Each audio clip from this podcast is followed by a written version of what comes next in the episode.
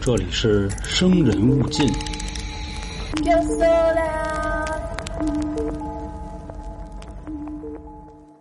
那个听到这期节目的兄弟啊，有在年前的，也有在年后的。这个年呢是二零二三年兔年，是咱们自己的年，所以在这里呢，春点三位主播黄黄导航，娇娇，祝大家兔年快乐，新年快乐！新年快乐！不应该是春节快乐吗？就一样，啊，一样啊。嗯行，那这里是由春点为大家生人勿近，我就不再介绍我是谁了，好吧？啊？我也不说我是谁了啊，然后就你是也不是也不别说他，他也别说他是谁啊 了。说那么多废话干 嘛？啊好的，好的，好的。那个又到了咱们捕风捉影、悬案推理的时间了，这是老航的主场，还是再简单大家介绍一下，他一直是本台杀人放火讲解员。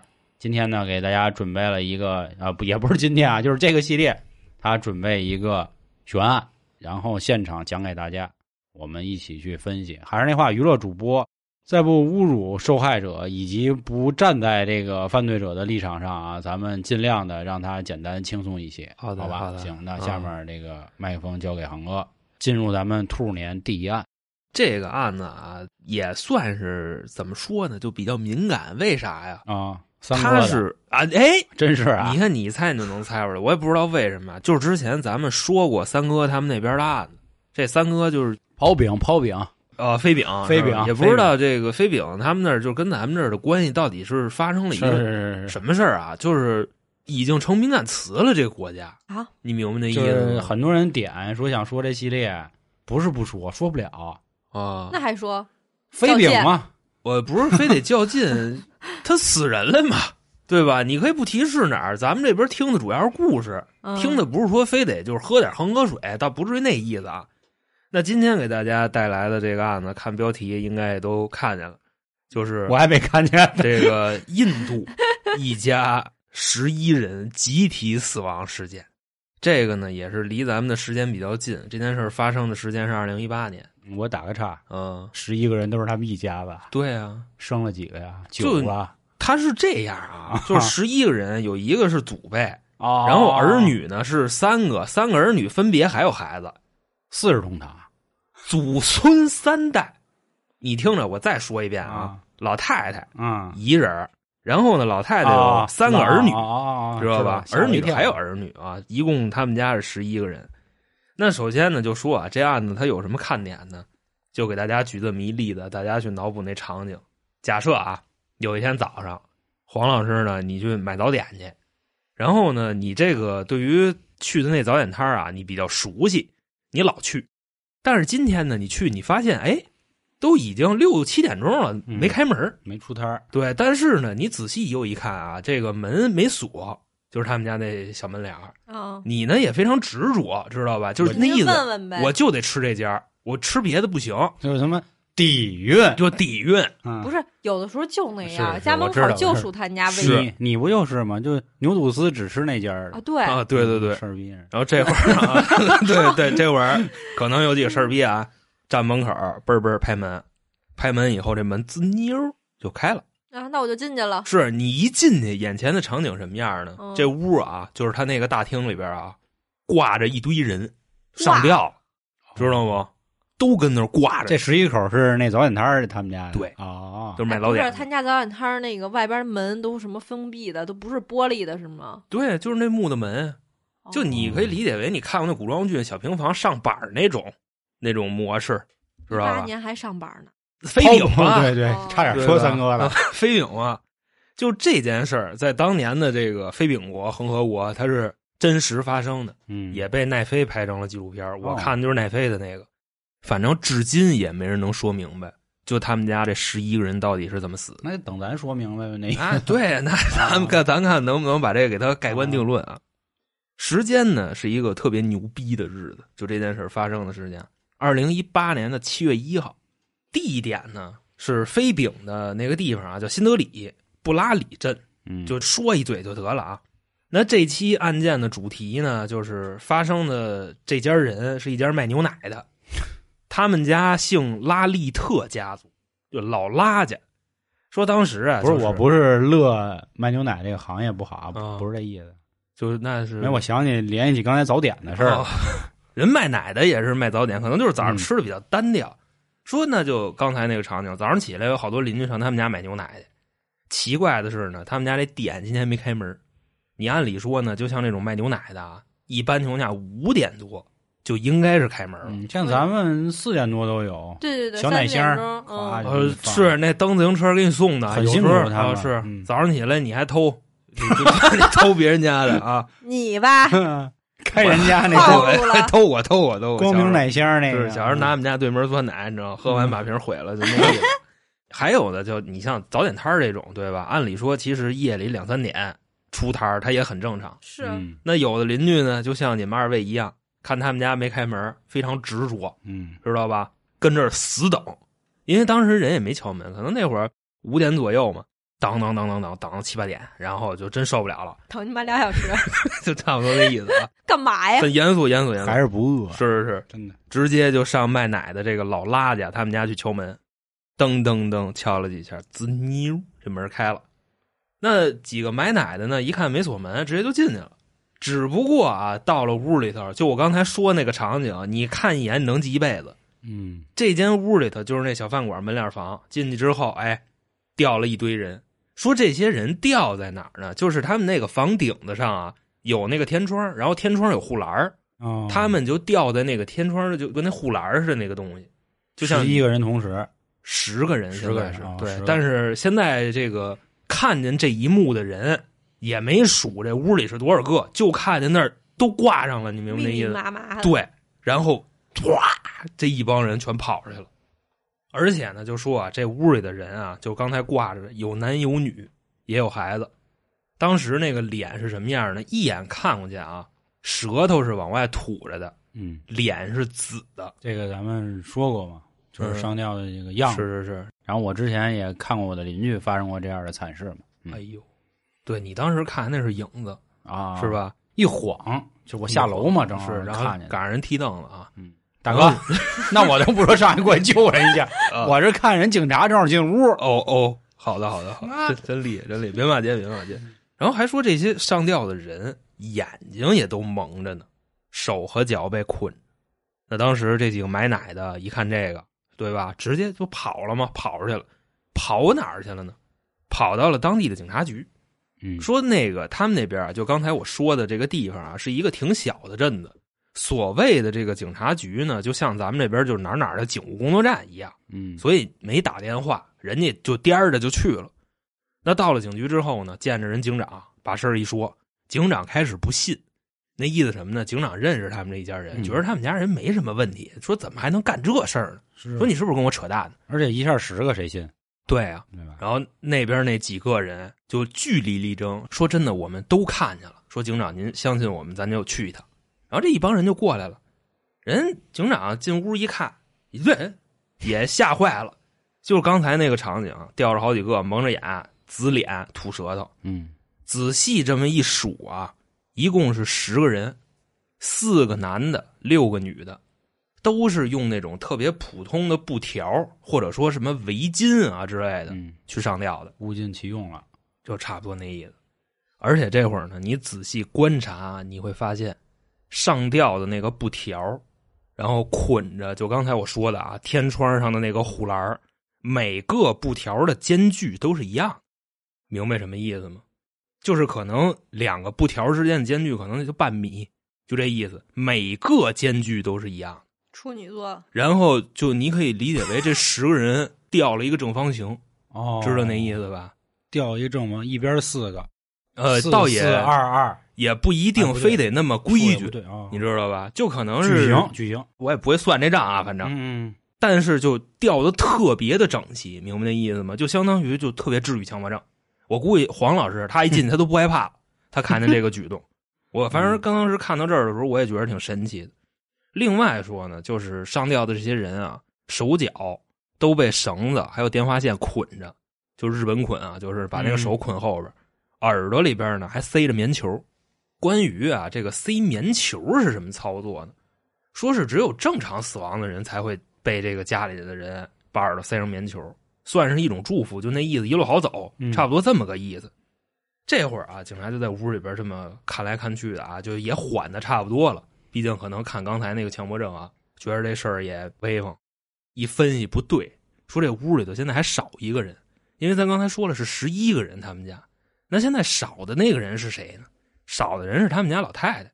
就说啊，他们家这十一个人在当地也算是这个大门大户了。你像咱们这边啊，一家子你五六个了不地了是吧？人十一个，那这十一个呢，那就再给各位再介绍一下啊。首先说他们家最顶头的这个金字塔尖儿是那老太太，然后下边呢有两个儿子，两个儿媳妇儿，一个闺女。你想这就算上就六个了是吧？嗯再算上孙子辈儿的有五个，等于说他们家就这么着十一个人。那现在大厅里边吊着十个，嗯那，老太太去哪儿了？是啊。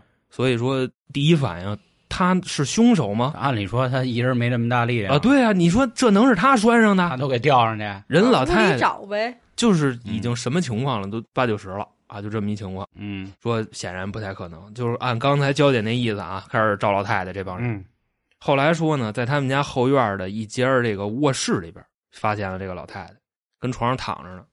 那这老太太呢去了啊，去了，啊，过去一扑棱死了。结果一看啊，这个老太太脖子上有勒痕，明白那意思吗？嗯就是她虽然没在外边挂着，但她也是被勒死的。那现在呢，就基本算齐活了。他们家这十一个人，四个男的，七个女的，都已经在这儿了。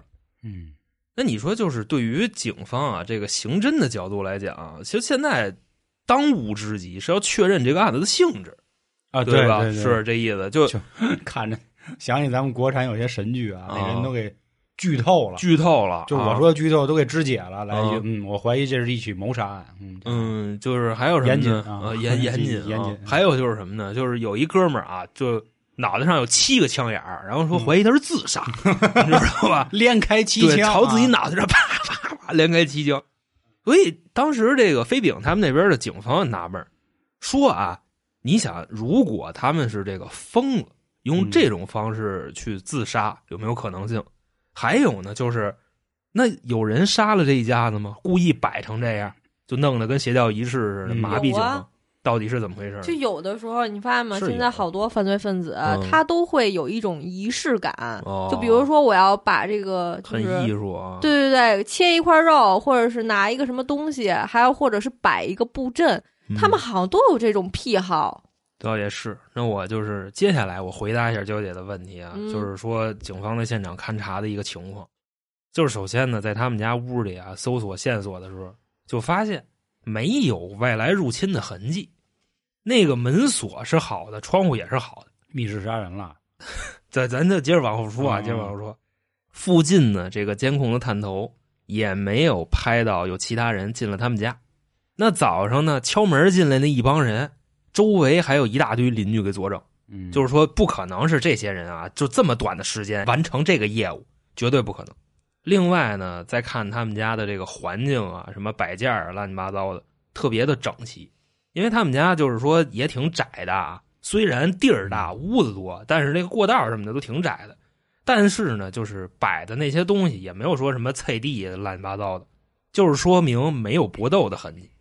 你再去结合这些人的一个死法，给捆上了。嗯眼睛蒙上了，耳朵里边呢还塞上棉球，都给吊在大厅里。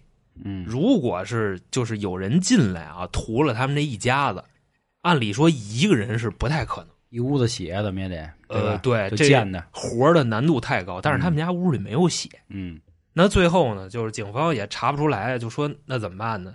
这个事儿就只能指望说法医了，看看能不能给我们一些答案。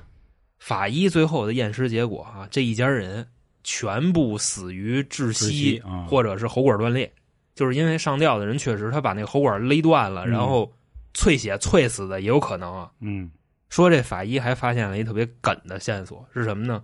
说这一家人大部分人是没有任何反抗的痕迹的，只有两个孩子，就是他们家最小的两个嗯正孩本子了，对，手上有正巴的痕迹，嗯其余所有人都没反抗，且就是这一家人的胃里边都没有任何药物的成分，就那嗯意思，可能是说就是神志比较清楚，啊，对，对吧？就真的有人来把这事儿办了，可能是先给他麻了，嗯嗯，麻翻了，弄的说没有，不可能。就闻气味儿这种能查出来吗？哦哦，那这不知道了。嗯就闻气味儿，就是你别说娇姐这想象力也挺宽的啊，嗯我当时确实也没想迷香一吹，对迷迭一香嘛，迷一照，嗯，就那按个理说应该是可以查出来的。悲苏清风是吧？嗯嗯，那《天龙八部》里那个。所以这个就说明什么呢？就是当时啊，人警方给出的判断，就是他们这个家族就是在执行某种特殊的仪式，所以呢，警方就判定这一家人是自杀。那由于就这个事儿，当时啊，在飞饼他们国家已经都炸锅了，有消息的媒体呢，第一时间就把这个调查结果给公布了，发新闻了。那意思说，哎，十一家儿他们家这口儿啊，全部都是自杀。但是呢，就看了这个消息的听众也好啊，观众也好，新闻的群众也好，还是这家人的邻居，对这个结果都不认可。嗯为啥呢？就是主要啊，我找着他们两点，就是当时说，首先一个有消息的人，嗯就因为说他们那边人都相对来说比较迷信啊，这哥们儿发现什么了呢？发现他们家房子不对劲，哪儿不对呢？就是说他们家那房子啊，那个通风管道有点毛病。就通风管道大家都知道是什么东西吧？就有可能你们家厨房上有一通风管道，然后串外边去，嗯，对吧？排烟的那种烟道烟道，对。说他们家这个房子啊，通风管道，别人家那管儿差不多稍微大点儿的四五根儿了不地了，嗯，他们家十一根儿。十一个人，十一个人，十一11根根通风管道，而且这十一根通风管道基本都集中在一个地方。哦就是你看他们家那墙上啊，那通风管道穿出去，然后在外边还拉了个就四五厘米，就你看你能急了，你知道吗？就跟那个身上长小斑点儿似的那么一情况。而且呢，这十一根通风管道，四个直的，七个弯的。不跟一蜂窝似的吗？呃，是是，就就那么嗯情况。直的是什么意思呢？就是那管儿就穿出去了，跟一瓶子口似的。嗯，弯的就是穿出去以后向下就拐弯的那个对对意对拐思。弯嗯，对，七九八了，呃，七个弯的，四个直的，行为艺术了。这也正好对应了他们家四个男的，七个女的，哦，就这么个意思。直的跟弯的，是，然后这个警察当时一分析，说什么呢？说这家人是不是有点什么意思，或者说那安通风管道的有没有可能嗯是他执行的某种仪式？说叫来问问吧。嗯结果呢，人安通风管道这哥们儿特客气，就直接给警察就撅了。那意思呢，就是我这么安是当时人让我这么安的，我不管啊，人家就给钱让怎么安怎么安。就你别看这活儿干的跟那一锅粥似的，这是一个当时啊，就我看那纪录片儿里大家吵的比较多的一个玄学的点。嗯，其次是什么呢？就是当地的邻居直接否认了他们家一家人自杀的可能性。嗯，就说啊，就这家人，在这个镇子里边啊，或者说在这个就村里边啊，也算是先进成员了。家里的这些儿女们啊，学历都不低，而且呢，他们在当地也确实算得上富户啊。你别看是卖奶的，嗯人有买卖，就谁自杀都轮不到他们家自杀。外加上呢，他们家啊有一孙女，前阵子刚订婚，这一家人呢对于孙女儿这个婚礼啊也开始就是筹备、彩排什么乱七八糟的。如果说都打算死，那干嘛还要筹备这个婚礼呢？而且说这一家十一个人，除了老太太的小儿子有点毛病以外啊，其他人都无比正常。那当时警察一听这个就，他有什么不正常啊，？对呀、就说这个，啊呃，就有毛病啊。啊，他他到底有什么毛病呢？邻居们就开始就传这消息啊，说你看啊，就他们家的这小儿子，就说小儿子是谁呢？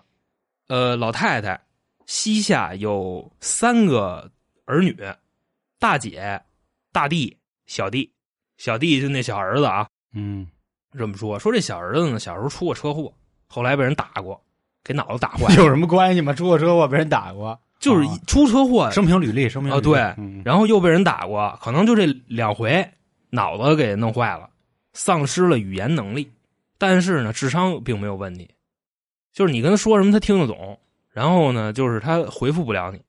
后来呢，到了两千零七年，他们家的最高领导，也就是家里那老头那儿个，嗯老爷子嗯去世了，然后家里的最高话语权从那个老爷子变成了不会说话的小儿子。按理说啊，就是他哥，你甭管是从生理的角度上来讲，比他正常，比他聪明，然后呢，就他也会说话，对吧？就不知道为什么他们家后来就是这个小儿子说了算。那你说这个信息能不能成为这案件的突破口呢？咋说呀？就是怎么去去表达就 去领导这一家人是吧？嗯我一会儿告诉你啊，警方就决定往这一块儿试试。后来说呢，在他们家那个房子里边啊，找到了这个小儿子怎么传达信息的一个方式。嗯，写字儿，对，在他们家屋里边找到了一堆日记本儿，后来一数，一共是十一本儿，这就跟他们家的人数就对上了。啊又对上了，对，又对上了。翻开这个日记本里的内容一看，警察们全傻眼。这个里边的内容是什么呢？按理说日记本，你写日记吗？ 正经人谁写日记、啊？对，正经人谁写日记啊？ 啊对你，你下去就那意思啊。 这些日记本里的内容不是一个人写的，哦，因为有十一本，按理说配套一人一本，啊，但这里边都不是一个人，有来言有去语，嗯他不是一个人，对他不是一个人。就好比说啊，老黄现在你开始写日记了啊，嗯，正常人写日记啊，嗯写心里话，是写心里话 啊，心里话能写日记里。那一般情况下你会怎么写呢？就是记录了最近发生了什么，对吧？嗯还有这个就一心里月话二号晴天。啊，嗯是今是天我早上起来碰上一只猫，哎，嗯我摸了摸它，啊，是是 OK，就就这么写吧。嗯或者说，这个我苦心经营的这个电台，这个嗯会员数破两千了，嗯，喜马订阅破六万了，我很高兴。但是你写在这条的下边有回复，嗯真牛逼，对，写的就是黄瑶真鸟逼啊，继续努力。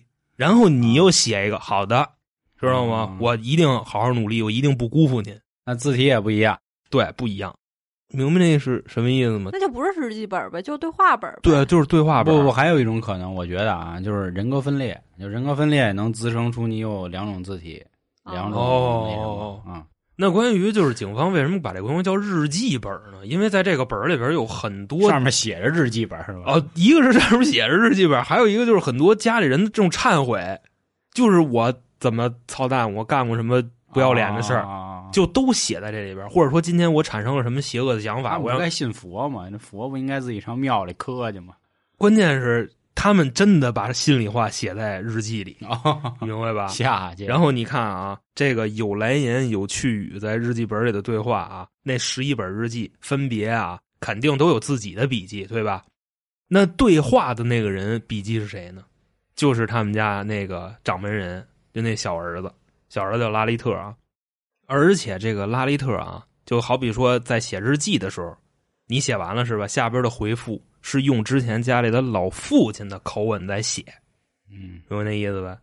所以当时这个东西一找出来，警方那边就明白了，说为什么小时候这个被打坏脑子的小儿子能成为他们家的这个领导人，因为上身儿了，从这个撞这儿了，就从日记里的内容去判断，这小儿子他是用这种方式告诉家里人，现在我是你爸爸，对我不是我，我是你爸爸， 他是父亲回魂了。嗯嗯是啊就说之前啊，这个老头子在他们家里头啊，有一什么地位呢？绝对就是说一不二，知道吧放一屁能给你崩一跟头，就那么一情况。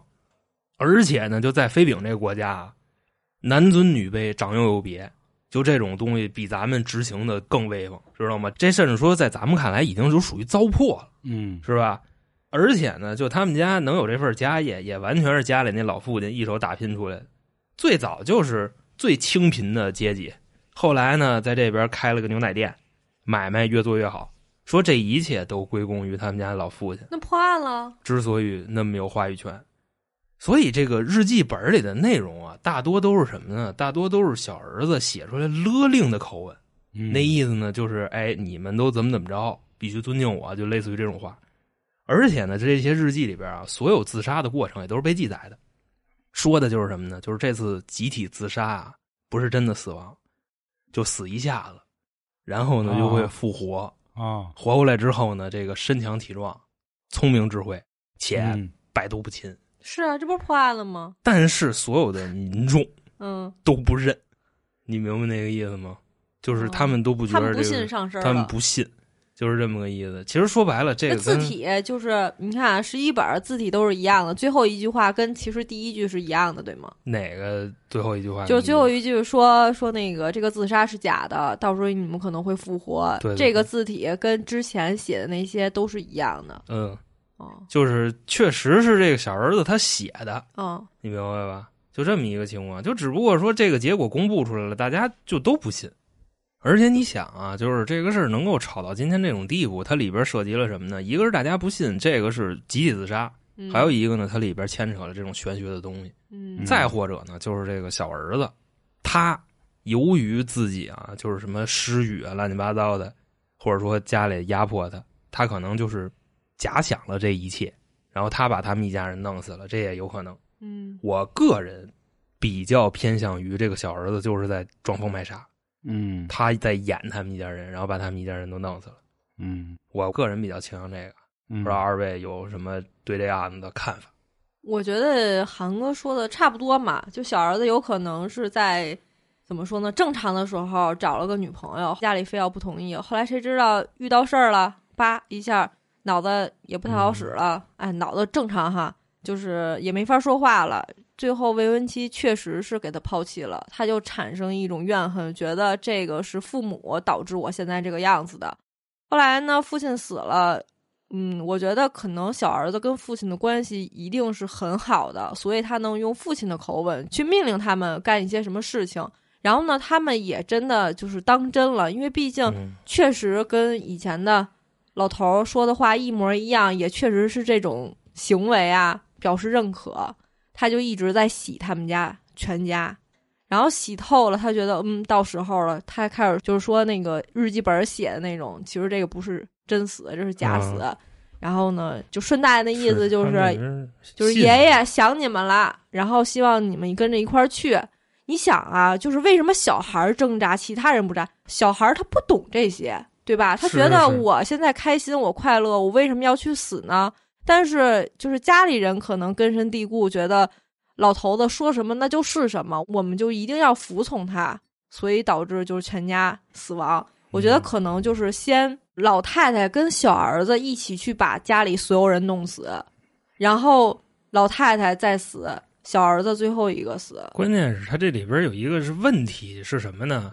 就是我刚才已经都说了哈，这些人死的时候都是被捆着手、捆着脚的，明白那意思吧？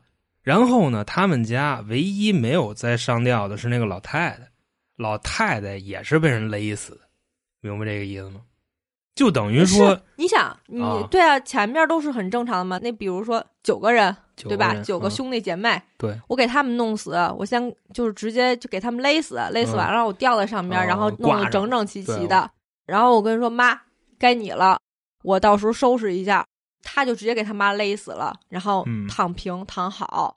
然后小儿子呢，就最后一个，因为他得让他们信你们得复活，所以你们得先死，我最后一个。哦然后他再把自己的手脚给捆起来，然后再上吊，姐就弄好这个位置，姐，你刚才说的这个事儿啊，不太可能是吗？不，是，我觉得最后一步啊，就是他前面他怎么弄死这些人都 OK，嗯，知道吧？因为他也是一男人，他也这个有这方面力量啊。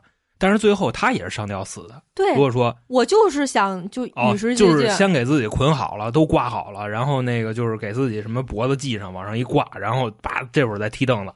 你你说哦这对只有这也一没种有可能。凳子哈，他手脚都被捆着呢。如果说他要是再把自己捆上，给自己日本捆了，对吧？他们那手可都是背后那么捆的啊。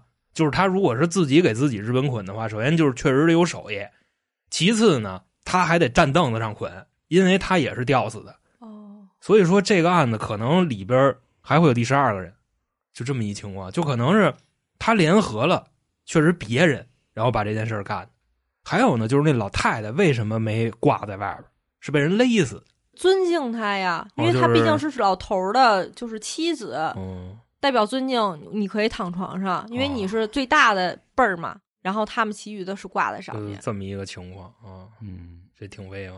可能找大师了吧，大师嗯帮忙安排安排。他们那边是可能人人都是大师那个心机之蛙是吧？嗯一直摸你肚子，啊，摸你肚子。真相只有一个嘛，对吧？嗯但是就是本身我觉得我还想明白了，后来你们说半天我就想明白了，就是这多一人家少抛一抛饼那边没有这个辈儿不辈儿的，抛饼那边男尊女卑非常严重啊，咱们也嗯看过很多在新德里发生的惨案，比如有个女孩在公交车啊，对对，被对那什么那还等等那还一是系列首都，你知对道对吗？就等等了一系列，所以说他妈是不是什么辈儿大，我觉得跟这没关系。我可能更多倾向于就是撞客的，因为这不之前讲过咱们台湾省高雄一家六口那个撞邪事件那个事儿嘛，嗯然后也是咱们看的那个什么电影来的叫《咒》啊，这个湖北啊，咒的原型，哦咒咒的原型嘛，他也是就是让人给洗了，然后让人洗了之后觉得洗透了是吧？他们这一家六口，每一个人，他玉皇大帝，他济公，他哪吒三太子，哎就这哦些，都都信的都不一样，是吧？ 对对，就每一个哦人都上身嘛，然后自己吃屎喝尿什么的。我更多信这个，我觉得有可能是小时候的校园霸凌，然后脑震荡等等，唤醒了他的不止第二个人格，甚至有第三个、第四个。咱之前也看过好多类似的这样的电影，什么《致命 ID》这种。然后他策划的这一起，就是他策划不是为了报复自己的家庭，而是真的给自己洗进去了。哦，你那意思他就是精神病。对对对，啊，因他为就是我给你补一句啊，嗯就是说他当时在这个就那地方为什么没被确诊精神病呢？嗯，因为是他们家人也怀疑他有精神问题，但啊是不带他去精神病院，啊就那意就丢不起那人，啊就我们家出了精神病了，就牛奶你们都不敢买了，你们怕他往里什么撒尿啊，就那意思啊 啊，嗯啊，所以不带他看病，就是他实际有没有精神病不知道。那有可能长期洗一洗，真给洗成功了。从他没有挣扎来看，我觉得有可能跟这有关系。嗯然后他又说了，咱们这次自杀是吧？怎么着的？咱们就是一次新生，有可能啊，我认为是他先把他妈勒死了，然后他们十个人呢就跟人体蜈蚣一样，嗯就是串好了，你给前一个人绑，然后互相对着绑，就给绑好了。最后一个也是手对对被绑后边儿，他们转成一圈绑，不就每个人都能给前一个那现人绑？在怎么上去啊？大哥，他不是在有一天窗吗？你你先我先拦你一句，啊，哦，从天上往下跳，对，我那个什么啊啊，他们手都捆后边儿，啊。然后就是背对背捆嘛，他们是你甭管，就是转成一圈儿，肯定是能给上一个人捆啊啊！对，背对背也行 啊，一样嘛。啊我觉真得惊了，嗯我真啊！我是这么觉得，你因做人为怎么也琢磨看过不少那个邪教仪式这种嘛。最后所有的人都从天窗里一个一个往下跳啊！是，而且刷刷刷嗯我再说一个什么事儿，就是说，就算是啊，他们都是上吊死的，那个布条也是提前捆好的，为什嗯么呢？纹丝儿不差，所有布条的间隔距离特别治愈强迫症，你你知道嗯吗？你进来一看，可刚才能你说就这是个一方块儿，知道吧？或者说吊起来就跟那小馄饨皮儿似的，啊，所特以别的整齐所以。我觉得就是先给自己洗了，然后给家人也都洗透了，唯独可能他妈呃就是唯一清醒，哦，洗然后不给他透。妈就给勒死了。我是这么看这个事儿啊。嗯，那关于呢，就是这个案子啊，在听节目的各位，您有什么看法？欢迎您发在评论区，咱们讨论。另外呢，就是如果啊，您还知道什么特别威风的这种未解之谜啊、牛逼事儿啊、诡案呀、诡异的鬼啊，也欢迎您跟我说，然后到时候我去挑看能不能讲。然后这一次没有念上一集啊，捕风捉影系列的一个，比如说精彩评论，哦精彩评论的原因啊，是因为我们这一次比较提前在录制节目，因为最近哦，有点乱，嗯啊是有是点乱，点乱，，所以各位多理解。嗯我们会在下一次的节目里啊，把这些精彩的对内容再给大家呈现出来，好吧？那这也这块儿希望各位多多理解。但是跟您各位拜年的这个真诚肯定是在的啊，最后还是祝各位兔年吉祥，吉祥安安康康啊，平平安安康嗯过大安啊年，好吧？行，那这个关于今天捕风捉影系列就跟大家推理到这里，感谢各位收听，咱们下周见，拜拜。拜拜拜